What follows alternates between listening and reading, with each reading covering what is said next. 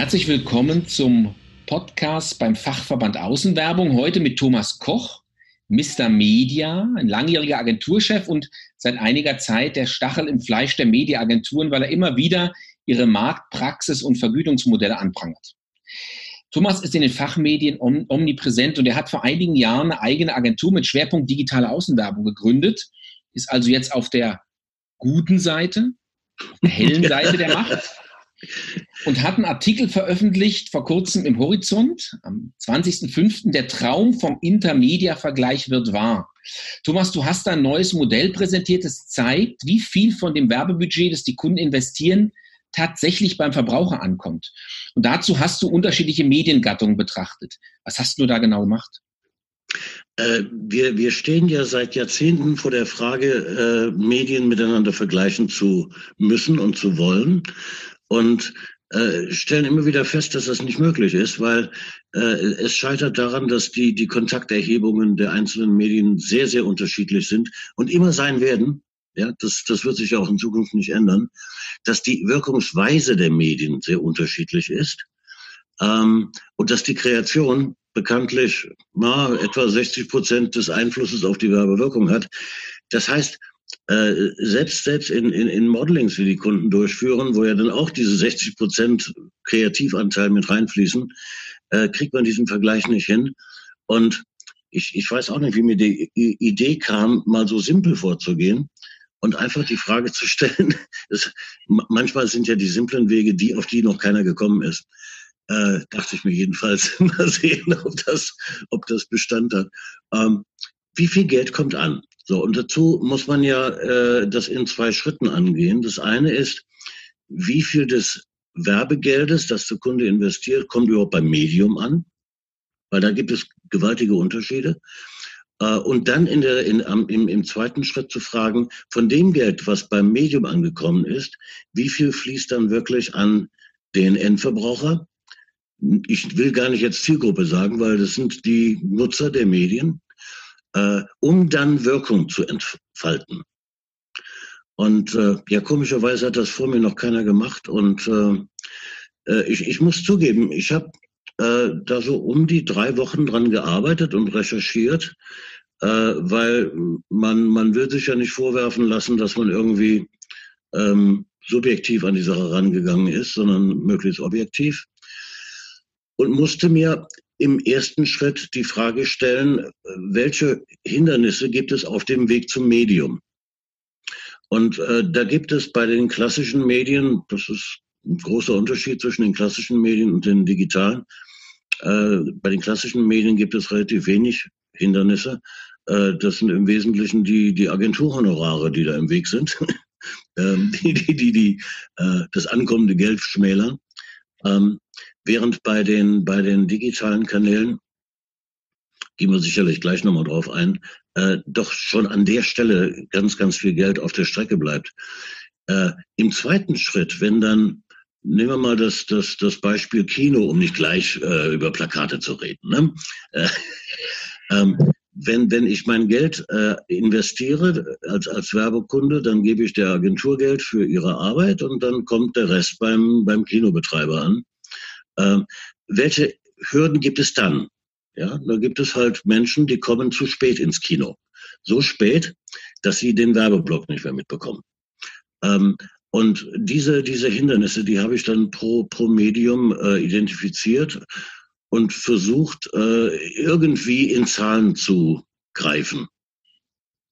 Also ist ja sowas wie ein Return, ja, und Investment kann man gar nicht, doch irgendwie schon. Ein Return on Werbeausgabe und die Frage, wie Prozent landen wirklich beim Endkunden oder beim Verbraucher am Ende des Tages. Out of Home mhm. schneidet sehr gut ab. Das finde ich ja schon mal sehr erfreulich. Deutlich besser als TV, Radio und Online. Warum ist denn das so? Äh, da gibt es schon erste Unterschiede. Also die, die, die beiden ähm, Sieger auf dem Treppchen sind ja, sind ja Kino und, und Online. Ähm, also, schöner, schöner freudscher Versprecher, Kino und Außenwerbung, ähm, äh, weil hier auf dem, auf dem Weg zum Medium sehr, sehr wenig verloren geht. Dann allerdings auch auf dem Weg zum Endverbraucher sehr wenig. Ähm, beim, beim Kino habe ich eben erwähnt, da sind das äh, Menschen, die zu spät in die Vorstellung kommen. Äh, bei der Außenwerbung muss man sicherlich berücksichtigen, dass es bestimmte äh, Situationen gibt, in denen ich die Botschaft deshalb nicht wahrnehme, weil ich ähm, äh, zu schnell dran vorbeifahre oder, oder ich mich nicht in einer Wartesituation befinde, äh, die die Wahrnehmung natürlich begünstigt. Und ähm, diese, diese Hindernisse, die sind, die sind bei, bei Print zum Beispiel etwas stärker ausgeprägt, weil hier habe ich teilweise erhebliche äh, Auflagenschwankungen, bei Zeitungen weniger, bei Zeitschriften sehr viel mehr, ähm, die, da, die da im Weg sind und die ich berücksichtigen muss. Und äh, bei, bei Print habe ich natürlich auch den, den Faktor, dass ich nur einen Teil des Produktes nutze. Wie viel nutze ich davon? Das erhebt die AWA. Ne? Bei Plakat fällt das nicht an. Ja, ich habe entweder sehe ich das Plakat oder ich sehe es nicht. Äh, da ist ja kein kein Störfaktor. Äh, wenn ich eine Zeitschrift nur meinetwegen beim beim Friseur schnell durchblättere, dann kann ich ja gar nicht alle Anzeigen sehen.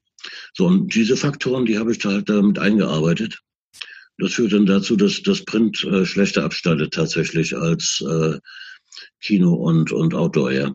Kann man denn eigentlich, Out of Home ist ja, selbst wenn wir uns alle permanent nationale Kampagnen mit riesen Werbedruck und Reichweiten und großen Bums wünschen, kann man denn so ein ähm, multizentrisches beziehungsweise multiregionales Medium wie Out of Home so einfach vergleichen mit nationalen Medien wie Online oder TV? Muss man jetzt als, als Media Kenner sagen, ich kann überhaupt nichts vergleichen. Äh, die, das ist ja das Tolle an unserer Arbeit. Jedes Medium ist so anders, wirkt so unterschiedlich, auch ja in anderen äh, Situationen. Ja, es ist ja ein Unterschied, ob ich äh, in, in der Wartehalle stehe und minutenlang auf ein Plakat starre äh, oder ob ich beim, ähm, beim, beim Fernsehen irgendwann einschlafe nachts und äh, die äh, AGF misst mich zwar als, als sehenden Zuschauer, in Wirklichkeit bin ich schon, schon, schon eingenickt. Äh, oder, oder ich verlasse den Raum und bekomme den Spot nur noch akustisch mit, was, wie wir wissen, eine sehr hohe Wirkung hat. Ähm, das, das, sind, das sind so unterschiedliche Rezeptionsbedingungen, ähm, dass der Mediaplaner eigentlich ja aufgefordert ist, je nach Zielsetzung einen völlig unterschiedlichen Mediamix zu empfehlen und auch je nach Botschaft. Und darüber reden wir bestimmt gleich, weil das ist, das ist bei Digital Out of Home so wahnsinnig spannend. Dass ja, ich mit der tatsächlich über, die, über das Thema Inhalte beziehungsweise eben Wirkung von, von Kreation reden wir tatsächlich noch. Eine Sache, die mich noch interessiert, weil ähm, die Agenturen, die ja, wie du schon gesagt hast, eine ganz große Rolle spielen, die haben ja so eine Tendenz, ihre Kunden schwindlig zu modeln. Also für den, die Zuschauer oder die Zuhörer, die es nicht kennen, da gibt's Return on Invest Analysen. Da werden immer ganz viele retrospektive Kampagnen ausgewertet und dann geguckt, welches Medium bringt am meisten Geld wieder rein. Und meistens gewinnt TV komischerweise. Haben die Media-Experten, die Modeler, die Statistiker Unrecht? Oder machen die das so kompliziert, dass man am Ende gar nicht mehr den Wald vor lauter Bäumen sieht? Da gibt's gibt's eine schöne Aussage von Procter Gamble, die sich diese Frage ja auch gestellt haben. Das ist ja nun ein Unternehmen, das äh, so um die 90 Prozent seiner, seiner Spendings in TV investiert, ähm, die mit, mit all diesen verschiedenen Modellen arbeiten, aber seit Jahrzehnten, ja, seit 50, 60 Jahren. Ähm, und die haben sich diese Frage auch gestellt, warum funktioniert in diesen Modellen zum Beispiel Print nicht? Äh, das, das, das Medium muss ja auch irgendeine Wirkung haben und zu irgendwas gut sein.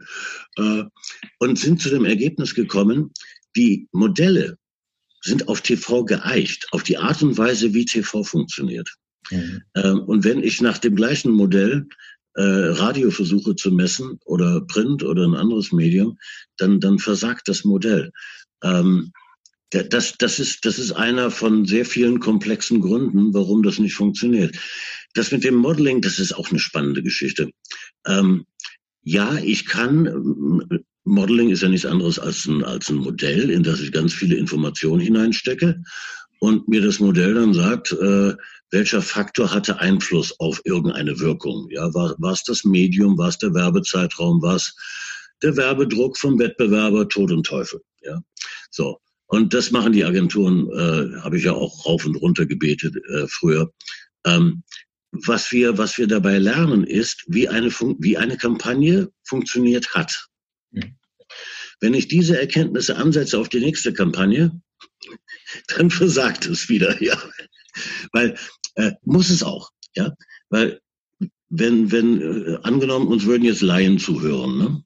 Also nicht so, so Fachleute wie wir, die alles wissen, sondern einfach nur ein Laie, ja. Und du sagst dem Laien, pass mal auf, ich kann hier ein Modell bilden, das mir sagt, was wie wirkt. Dann sagt doch der Laie, das ist aber fein, wie schön für dich. Dann, dann nutze doch dieses Modell und du wirst immer Erfolg haben. Und alle Unternehmen, alle Wettbewerber nutzen die gleichen Modelings, also haben alle Erfolg. Alle steigern ihren, ihre Markenbekanntheit, vor allen Dingen aber, was sehr wichtig ist, die Marktanteile. Da die aber schon vorher auf 100 Prozent addierten. Wenn alle ihre Marktanteile steigern, dann addiert das irgendwann auf 126 Prozent auf. So, das passiert nicht, ja, weil das bleibt ja bei 100 Prozent. Und äh, dann fragt sich der Laie, was macht ihr denn da? Ja, was soll denn das mit dem Modeling, ja? Wenn das zwar regressiv mir die sagt, was in der Vergangenheit toll gelaufen ist, ich aber das für die Zukunft nicht nutzen kann. Äh, das, das Gleiche ist ja dieses Big Data, ja, ähm, über das immer weniger komischerweise gesprochen wird. Äh, wenn, wenn alle mit Big Data arbeiten und mit den gleichen Erkenntnissen und alle versuchen auf diese Art und Weise ihren Umsatz zu steigern oder ihren Marktanteil, dann gleicht sich das alles wieder aus. War damit wirkungslos. Bei dir, in dem, was du analysiert hast, das schneidet online ganz schlecht ab. Und ich habe mal ein bisschen nachgelesen, der Uwe Storch, der ist ja der oberste Werbekunde im Land als OBM-Chef, der sagt, Online-Werbung ähm, hat die Wirtschaft mit dem größten Versprechen und den niedrigsten Erfüllungsgrad. Das mhm. heißt, wir wollen ja online jetzt gar nicht bashen, aber wenn man das nimmt, was so die Werbekunden, die Großen sagen, wenn man das nimmt, was du jetzt rausgekriegt hast, ist irgendwie so, hat man das Gefühl, so ein bisschen Zeit für so eine Zeitenwende, ne? Ähm, man muss, man muss eins sehen, wenn, wenn, wenn ich hier in meiner Rechnung von, von Online spreche, spreche ich von Display. Ich spreche nicht von Search, äh, ich spreche nicht von den Möglichkeiten, die die Online-Welt bietet, die wir vorher niemals hatten. Ja? Ähm, äh, Targeting ging in Maßen ja, bei den Massenmedien. Äh, online kann das ganz anders. Äh, das heißt, ich, ich spreche von Display und ähm, äh, die Ubiquities, äh, die haben ja im Auftrag, meines Wissens im Auftrag des OWM festgestellt, dass äh, 20, 21 Prozent des Werbeetats überhaupt bei den, bei den Publishern ankommen. Ähm, da gibt es unterschiedliche Aussagen. Der, der britische Werbeverband, der hat jetzt veröffentlicht, 51 Prozent kommen an. Äh, dann gibt es noch die ANA in Amerika, äh, die sagen 25 Prozent kommt an. Ähm, daraus habe ich einen Durchschnitt gebildet. Das ist, glaube ich, äh, legitim. Äh, zugunsten von Online im Grunde genommen, weil sonst müssen wir mit 20 Prozent arbeiten. Das heißt, hier gehen dem Werbekunden 80 Prozent des Geldes flöten, in die er für Dienstleister ausgibt und für äh, Anreicherung von Daten und für intelligentere Daten und für Tracking-Aufschläge und weiß der Teufel was nicht alles. Ähm, das, das muss man ja dabei sehen. Das, das bedeutet aber nichts anderes, als dass online, wenn so wenig Geld ankommt bei den Publishern, äh, und sich dann weiter verringert durch Ad Fraud, durch Brand Safety Issues, äh, die sich ja alle beziffern lassen, gibt es ja Zahlen ohne Ende, dann muss ja online einfach nur um ein ähnliches Maß erfolgreicher sein. Und wenn, wenn, wenn ich äh, E-Commerce sehe, ja, ich, ich bin Kunde bei Coffee Circle, ja, und äh, die schreiben mir eine E-Mail. Äh, ich möchte doch mal wieder Ne? Ich war doch Kunde, warum ich nicht wieder kaufe. Und mir ist gerade der Espresso ausgegangen. Dann klicke ich halt auf den Button und kaufe. Äh, das kann TV nicht, ja. Das ist, äh, das ist genial. Äh, das heißt, überall da, wo wo Werbung unmittelbar zu einem Kaufakt führt oder zu einer Aktion, zum, zu, auf einer Website oder was auch immer, ähm, da punktet dann online tatsächlich unglaublich stark und, und sicherlich auch in ausreichendem Maß, um diesen Wertverlust den ich auf der Strecke vorher hatte, äh, wie wieder auszugleichen. Aber wie viele Online-Kampagnen haben diesen Zweck? Ja, mhm. wie viel davon ist einfach nur Display im wahrsten Sinne des Wortes, nämlich der Versuch, meine Marke präsent zu machen. Und ähm, da ist Online unvorstellbar schwach an der Stelle. Mhm. Ein Wesen von Online ist ja das Programmatische, also das datengetriebene, automatisierte Ziel erreichen, Targeting von, von Zuschauern oder von Rezipienten oder von Konsumenten, je nachdem. Jetzt hält Programmatik langsam auch Einzug in die Außenwerbung. Ja. Was wird sich denn aus deiner Sicht da so die nächsten Monate ändern? Eine ganze Menge. Ähm, weil, weil Programmatic bietet uns Möglichkeiten, die der Mensch nicht hat. Äh, was bei Online schief geht, programmatisch, ist ja, dass ich der Maschine Vorgaben mache. Ich will Männer erreichen zwischen 20 und 39 Jahre und äh, das weltweit und lande dann auf dschihadistischen Seiten bei YouTube. Ja, weil dort finden sich tatsächlich Männer in dem Alter. Da wollte ich aber gar nicht hin. Ja, das heißt, ähm, Programmatik scheitert an der Stelle online, wenn ich nicht ausreichend äh, veritable Vorgaben mache. Ähm, und, und das führt halt zu diesen, zu diesen Riesenproblemen, die ja auch die Kunden immer, immer intensiver ansprechen äh, ob das Unilever ist, die das kritisieren, ob das Procter ist, ob das Vodafone ist. Ähm, äh, es gibt eine ganz einfache Lösung. Ja, ich, äh, ich, ich, ich arbeite nicht wild mit allen Websites, die es auf der Welt gibt, weil da gibt es ziemlich viel Schrott, äh, die keine Werbewirkung erzeugen, sondern ich arbeite mit, mit vertrauenswürdigen Publishern. Da kann das nämlich nicht schiefgehen. So, wozu dann Programmatik, ja, wenn ich das auch händisch könnte? Nein, nein. Ähm, die Maschine kann ja viel mehr als ich als Mensch. Ja, wenn, wenn ich sage, ich habe hier drei verschiedene Werbemittel und je nach Wetter, je nach Gebiet, je nachdem, äh, was ich für einen Kunden vor mir habe, spiele ich unterschiedliche Werbemittel aus. Ähm, das aber zu unterschiedlichen Tageszeiten, weil die Werbemittel auch etwas mit der Uhrzeit zu tun haben. Ganz simpel gesagt, damit es nicht so theoretisch bleibt. Äh, ein Bier kann ein Feierabendbier sein. Ähm, wenn ich von Feierabendbier spreche und ich werbe mittags, was ich auch schon gesehen habe, dann ist das nicht noch, noch nicht mal komisch. Ja, das ist einfach nur peinlich.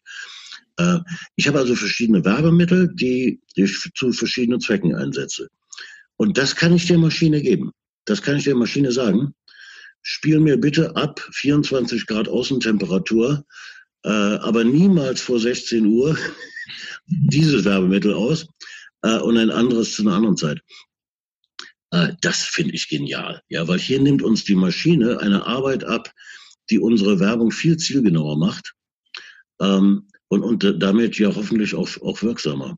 Jetzt, genau, jetzt kann Außenwerbung ja nicht nur Targeting, Außenwerbung kann ja auch Reichweite als letztes echtes Massenmedium, muss man sagen.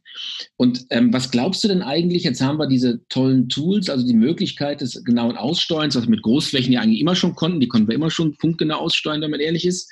Und jetzt kommt so das Thema, ich habe auch diese riesen Reichweite in so einer Zeit nach Corona, wo ich die Menschen mit ihrer erwachenden Mobilität wieder richtig ansprechen kann. Ist für dich als Mediamensch nicht jetzt endlich mal wieder Zeit nach ganz großen Kampagnen? in, in der Außenwerbung gibt es immer diesen Richtungsstreit zwischen den Leuten, die sagen, Sichtbarkeit, groß, ja, überall sein, ähm, Reichweite, das ist die, äh, de, der Vorzug dieses Mediums. Äh, und den Leuten, die sagen, äh, ja, das ist schön und gut, aber guck mal, ich kann hier auch in der Seniorensiedlung ein Plakat hinhängen, ja, und damit Senioren ansprechen. Ähm, ich, ich bin da ein ganz klarer Vertreter von Reichweite und Groß.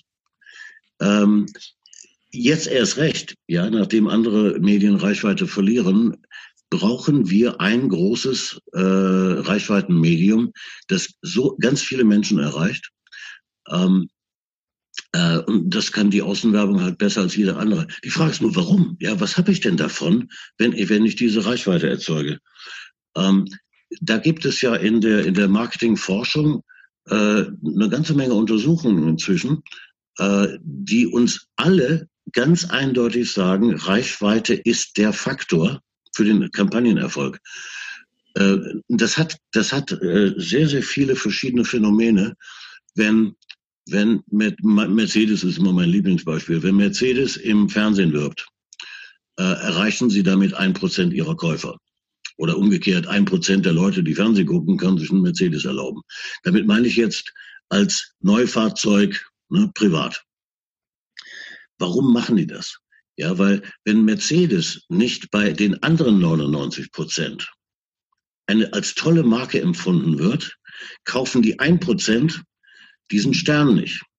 Ja, äh, ich, ich muss immer über meine eigentliche Zielgruppe hinaus werben, äh, um, um, um Wirkung zu erzeugen bei der Zielgruppe. Ja? Und das hat was mit Image zu tun. Äh, das ist etwas, was, was ein bisschen vernachlässigt wird, äh, komischerweise. Äh, obwohl die Forschung, wie gesagt, uns äh, immer deutlicher sagt, wie wichtig diese Reichweite ist. Ja, und das kann das, das, das, das kann äh, Autoform eben. Diese, du hast mal einen schönen Satz geschrieben, die Marke verliert an Boden, habe ich von dir gelesen. Autoform ist ja Präsenz und Sichtbarkeit in der echten Welt. Das ist, glaube ich, einer der großen Vorteile. Im Moment reden ja alle Marketingmenschen von Haltung, von Purpose. Also letztes Jahr fing es an, die OWM hat es zum mhm. Zentrum ihres Kongresses gestellt. Jetzt in Corona ist es ein besonderer Purpose. Und du hast es gerade eben auch nochmal angesprochen. Brauchen wir wieder mehr Imagekampagnen, die so langfristig Marken aufbauen? Wir brauchen, nachdem wir jetzt zwei Jahrzehnte lang nur noch auf KPIs geguckt haben äh, und die Kunden uns gesagt haben, wenn die Kampagne nicht verkauft, dann äh, schmeiße ich euch wieder raus, ähm, hat die Marke sehr gelitten. Ja, das, das sehen wir in allen Untersuchungen. Ähm, das hat natürlich auch wieder viele verschiedene Gründe, bedeutet aber eine Konsequenz, nämlich die Marke muss sagen, wer sie eigentlich ist. Sie muss sich unterscheiden. Ähm, Jetzt sind wir allerdings im ersten Semester Marketing, ja. Das sind, das sind ja nun eigentlich die Grundzüge unserer Arbeit.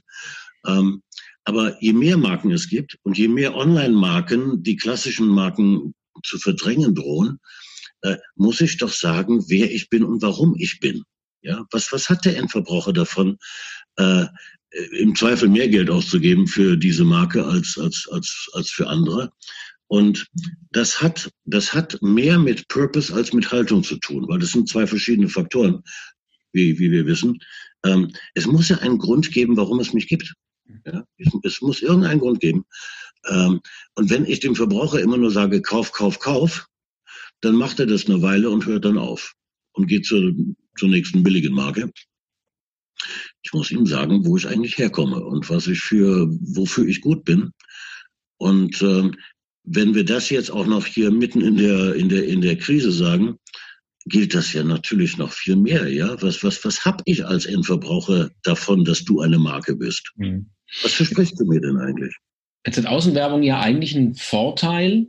Außenwerbung wirkt ja ganz oft implizit, wie das so schön heißt, also unterbewusst. Unbewusst, wir gehen irgendwo durch die Gegend und nehmen so ein Plakat oder einen digitalen Screen irgendwie wahr, aber gucken ja nicht so intensiv hin manchmal, das ist vorhin angesprochen dennoch setzt sich dieses Bild ja in unserem Hirn fest. Also Außenwerbung hat ja so auch als Begleiter, unser täglicher Begleiter zur Arbeit, von der Arbeit in der Freizeit, ist es immer wieder präsent, was die Marken da draußen im öffentlichen Raum treiben und wie präsent sie sind. Was glaubst du denn, was für eine Rolle kann denn Außenwerbung beim Aufbau, bei dem von dir beschriebenen, wieder stärkeren Aufbau von Marken spielen? Eine ziemlich große. Ähm, dieses Phänomen, das du da ansprichst, dieses Präsentsein, dieses Dasein, äh, hat auch wieder einen sehr, eigentlich sehr simplen psychologischen Hintergrund. Ähm, äh, wir kennen doch alle das Schweigen der Lämmer. Komisch, ne? Weil sollte eigentlich jeder Mediaplaner gelesen haben äh, oder gesehen haben. Weil da sagt Hannibal Lecter an irgendeiner Stelle, wir begehren, was wir jeden Tag sehen. Und ähm, das ist keine Erfindung von dem Film, sondern das ist, äh, stammt aus der Psychologie. Wir begehren. Wir begehren das, was wir sehen. Äh, je länger, je häufiger ich etwas sehe, desto mehr begehre ich es. Wenn ich es immer sehe, wenn es immer präsent ist, wird es für mich völlig selbstverständlich äh, quasi ein Teil meines Lebens.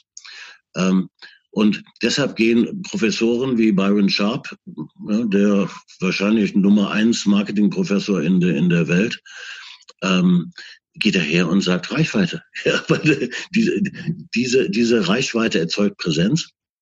Präsenz über meine Zielgruppe hinaus, so dass jeder mich sieht. Ähm, und, und das führt zu Begehren. Eigentlich ganz simpel, ja. Das ist, wir, wir, wir erfinden die Welt wirklich nicht neu. Wir müssen allerdings lernen, das, was einmal offensichtlich richtig war, auch wieder anzuwenden. Spannend, weil es ist so, wir stellen fest, das Medium kann ganz viel Leistung, also Reichweite. Und du hast vorhin einen Begriff angesprochen, der ganz wichtig ist. Du hast gesagt, 60 Prozent sind Wirkung. Also die Frage, wie wirkt es eigentlich, was ich da draußen sehe? Out of Home, also die Gattung hat mit Key to Out of Home so ein Wirkungstool vorgelegt vor ein, zwei Jahren, das so Kampagnenwirkung ähm, kategorisiert und eigentlich auch ganz gut beschreibt und auch auf unter, unterschiedliche Ortsgröße, unterschiedliche KPIs planbar macht. Die ACMA, also die ja, oberste Forschungsinstanz, würde man so sagen, die versucht gerade einen Intermedia-Vergleich hinzukriegen, was Werbewirkung angeht. Ganz schön ambitionierte Aufgabe. Wenn ich jetzt dir sagen würde, nach dem, was du gerade rausgefunden hast, also letzte Woche veröffentlicht hast, nach dem, was du gerade so beschreibst, wie würdest denn du so ein Mediaprojekt angehen und zu sagen, so wirken die Gattungen und so wirken sie miteinander und gegeneinander und zusammen? Ähm, also ich würde das, ich würde das verfolgen. Ich, ich finde diese Ansätze äh, hochinteressant. Äh, und ich bin, ich bin immer schon ein, ich meine, ich habe ja Medien nun wirklich von der Pike aufgelernt und äh, äh, iteratives Verfahren ist mir nicht fremd und sowas. Ähm, wir, wir, wir müssen mehr Forschung betreiben. Das ist, das ist schon wichtig. Äh, es ist eine Forschung, die allerdings uns nicht sagt, ob diese nächste Kampagne erfolgreich wird oder nicht, sondern äh, wo sind die Stärken und Schwächen der einzelnen Medien? Ja, wenn äh, ich komme gerade aus einem Pitch. Ja, ähm, das oberste Ziel, das Marketing formuliert hat, war die Steigerung der ungestützten Markenbekanntheit. Ähm, feine Arbeit, ja, weil das, das muss ich als Marketing erstmal identifizieren, ja, dass das der Hebel ist, um meine Marke erfolgreicher zu machen. So. Jetzt möchte ich gerne wissen, welches Medium schafft es stärker als andere, die ungestützte Markenbekanntheit zu, zu steigern. Dafür brauche ich ganz, ganz viele Kampagnen, möglichst viele unterschiedliche. Äh, ich, ich muss sortieren nach Etathöhen, ich muss sortieren vor allen Dingen nach Wettbewerbsstärke, ja, weil wenn, wenn eine einzige Marmelade in Deutschland wirkt, erzeugt sie mit zwei Millionen Euro eine unvorstellbare Wirkung. Ja? Wenn Vodafone mit zwei Millionen in den Markt gehen würde, würde man sie überhaupt nicht wahrnehmen. Das heißt, ich muss ja ganz viele verschiedene Faktoren berücksichtigen und kann das auch, wenn ich möglichst viele Fälle habe. Und bei der, bei der Anlage des Ganzen nicht zu viel verspreche. Ja, äh, es, es wäre uns schon gedient, wir wüssten, äh, welches Medium was am besten kann. Und dann kommt sofort äh, irgendein OWM und sagt, ja, jetzt hätte ich das gerne auch noch im Mediamix. Ja? Weil äh, dieser, diese feste Glaube zum Beispiel von Medialeuten, äh, dass Radio eine tolle Ergänzung ist zu Fernsehen, äh, stammt ja aus von Erfahrungswerten her. Ähm, das hätte ich schon mal gern äh, verifiziert. Ja? Oder äh, wir wissen aus ganz vielen verschiedenen Cases, dass wenn ich Digital Out of Home zu meinem Media Mix hinzuaddiere, alles steigt. Ja, Search steigt, steigt, die Markenbekanntheit steigt, äh, Traffic steigt. Was, was, was ist das, was da dieses Digital Out of Home kann? Ja, obendrauf. Wie, wieso führt das Medium zu solchen Steigerungsraten? Äh, kann das Radio möglicherweise besser? Ich glaube es nicht, aber ne? das ist ja eine legitime Frage. Und auf diese Fragen, die, auf die hätten wir gerne Antworten. Und deshalb kann ich nur sagen, Mensch, forscht bitte weiter.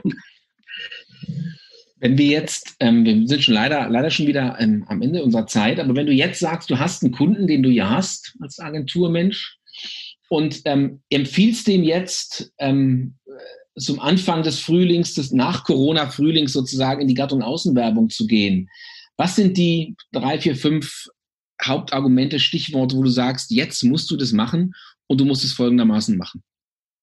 Das sind gar nicht so viele. Das ist viel einfacher. Ähm, die Marke, das, das sehen wir im Augenblick, weil die Endverbraucher uns das auch zurückspielen, fühlen sich nicht mehr verbunden mit den Marken. In dem Augenblick, wo sie aufhören zu kommunizieren, sind sie schlagartig weg und ich, ich fühle, ich empfinde nichts mehr. Äh, die Marke muss zurückkehren und sagen, ich war nie weg, ich war, ich war immer da, ich bin auch für dich da. Und ähm, ich bin mit dir verbunden, lieber Endverbraucher, weil ich habe dir etwas zu bieten.